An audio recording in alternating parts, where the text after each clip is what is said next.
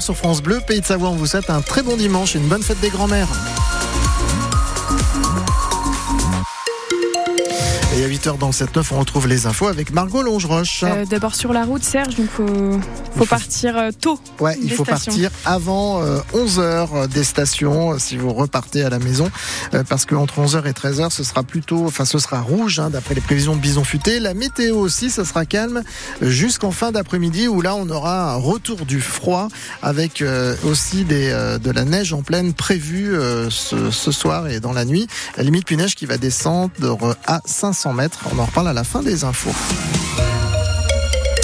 Clap de fin pour le salon de l'agriculture. La plus grande ferme de France ferme ses portes ce soir.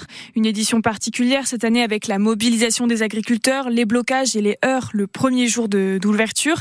À quelques heures de la fermeture, les agriculteurs et éleveurs se réjouissent d'avoir vu du monde pour les soutenir, Farida Noir. À quelques heures de la fin du salon, Thierry, éleveur de vaches Gascogne des Pyrénées, fait le bilan. Un salon spécial, bizarre. Il était dans les heures avec les forces de l'ordre le premier jour, une journée gâchée, dit-il. Mais il repart quand même avec un esprit positif. Un salon euh, plein d'espoir. On espère qu'on va être entendu et qu'on ait gagné le, le cœur des Français, voilà, qui vont euh, manger plus de viande, euh, de la bonne viande de qualité, oublier un peu ces viandes qui sont importées d'autres pays et qui est pour nous une concurrence déloyale. Dans les allées, il faut jouer des coudes car le public est là et c'est ce que veut retenir Lionel Vaxelaire, éleveur, avant de repartir dans sa ferme avec ses deux vaches de race logicielle.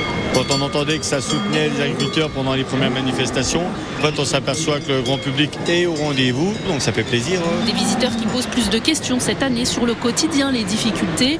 Valentin est éleveur de vaches laitières dans l'Orne. Certains euh, cherchent à comprendre euh, notre détresse plus ou moins. Moi j'ai expliqué mon point de vue à moi et les problèmes qu'on avait euh, chez nous notamment. On repart à la maison, on en retient un, un beau salon et on est prêt à revenir. Le salon fermera ses portes au public ce soir à 19h. Parmi les promesses de Gabriel Attal, en pleine crise agricole, il y avait aussi l'ajout euh, au plus vite du secteur agricole à la liste des métiers en tension. C'est fait puisque l'arrêté a été publié hier au journal officiel et ça permet notamment de recruter plus facilement de la main-d'œuvre étrangère.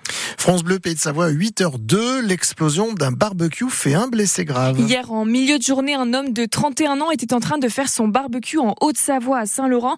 Pour une raison encore inconnue, l'appareil a explosé, brûlé à 70%.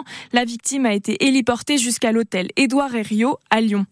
À Avoria, en Haute-Savoie, 80 personnes évacuées après un départ d'incendie dans un hôtel. Les pompiers sont intervenus vers 20h hier soir pour éteindre un feu de conduit de cheminée. Toutes les personnes présentes dans l'hôtel ont été évacuées pendant environ deux heures, le temps d'éteindre le départ d'incendie. Mieux vaut reporter vos sorties en montagne aujourd'hui. La Savoie est en alerte orange avalanche à partir de 13h ce dimanche. De gros cumuls de neige sont attendus d'ici lundi matin, notamment près de la frontière italienne. Alors les risques d'avalanche sont élevés à 4 sur 5 en Haute-Maurienne et Haute-Tarentaise. Meilleure audience depuis trois ans pour les Enfoirés vendredi soir. La troupe d'artistes qui soutient les Restos du Cœur a rassemblé plus de 8 millions et demi de téléspectateurs sur TF1. Les recettes de ce spectacle vont directement à l'association d'aide alimentaire. Et puis pour les soutenir, vous pouvez aussi faire des dons, vous aussi euh, alimentaires, en ce dernier jour de collecte nationale. Les mamies et les mémés sont à l'honneur aujourd'hui. Pour la fête des grands-mères, on n'oublie pas de leur passer un petit coup de fil ou d'aller les voir parce qu'on les aime, elles qui s'occupent de nous souvent depuis qu'on est tout petit. C'est spécial dédicace ce matin avec les jolis mots des Savoyards. Marie-France et Janine. C'est un peu mes deuxièmes mamans. Elles cuisinent avec beaucoup trop de beurre. Elles ont encore plus de patates que moi alors qu'elles ont 60 ans de plus. On s'appelle toutes les semaines. Annie a fait des crêpes, des gâteaux. euh, on fait euh, aussi les marchés.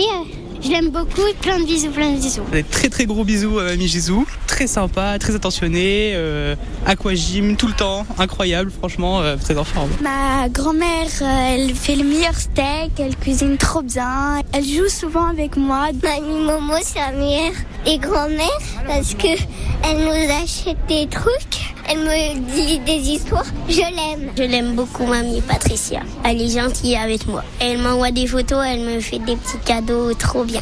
Bonne fête, mamie Et sachez que cette fête des grands-mères existe depuis 1987. Julia Simon reprend la route des podiums deux semaines après la fin des mondiaux. Hier, la skieuse des saisies a fini deuxième de la Mastart à Oslo sur l'épreuve de Coupe du Monde. Juste derrière elle, une Française aussi, Lou Jean Monod. Justine Brezas-Boucher finit quant à elle onzième. Et puis aujourd'hui, place au relais mixte simple à midi 45 et au relais mixte à 14h45. En Coupe du Monde de snowboard cross, encore un podium aussi pour Chloé Trespech.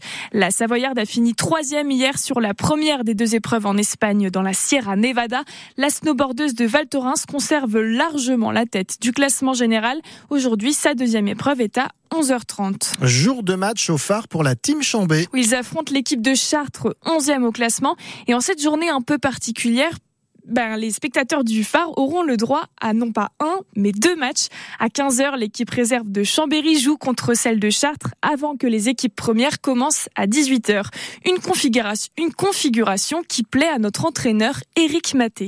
Je suis un, fidèle supporter de la réserve. Je viens régulièrement à, à leur match. Là, c'est avant notre match, donc c'est un peu plus particulier parce que je suis un peu concentré, focus sur euh, ma rencontre. Mais néanmoins, je serai bien évidemment présent. J'aime bien regarder euh, à chaque fois ce genre de confrontation entre euh, deux équipes de centre de formation. C'est toujours intéressant de voir où, où, en sont nos jeunes, voir comment ils évoluent. On fait régulièrement ça tous les ans, cette double affiche. Jusqu'à maintenant, en tout cas pour les pros, ça a plutôt été profitable. Donc, j'espère ne pas échappe à la règle ce dimanche.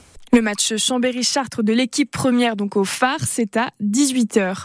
En football, les calculs ne sont pas bons pour le FC Annecy. Sa rencontre à domicile avec Quevilly-Rouen Métropole a fini sur un nul hier.